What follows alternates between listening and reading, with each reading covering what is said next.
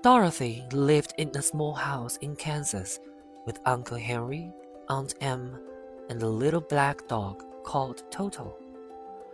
There were no trees and no hills in Kansas, and it was often very windy.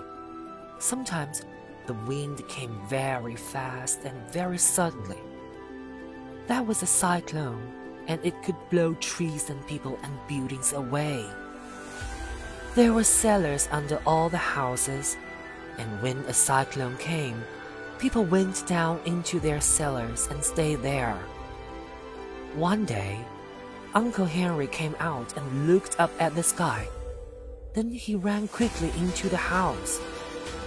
There's a cyclone coming, he called to Aunt Em and Dorothy. We must go down into the cellar.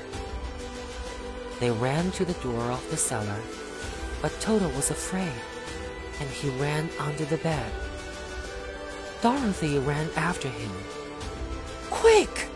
shouted Aunt Em from the cellar. Leave the dog and come down into the cellar.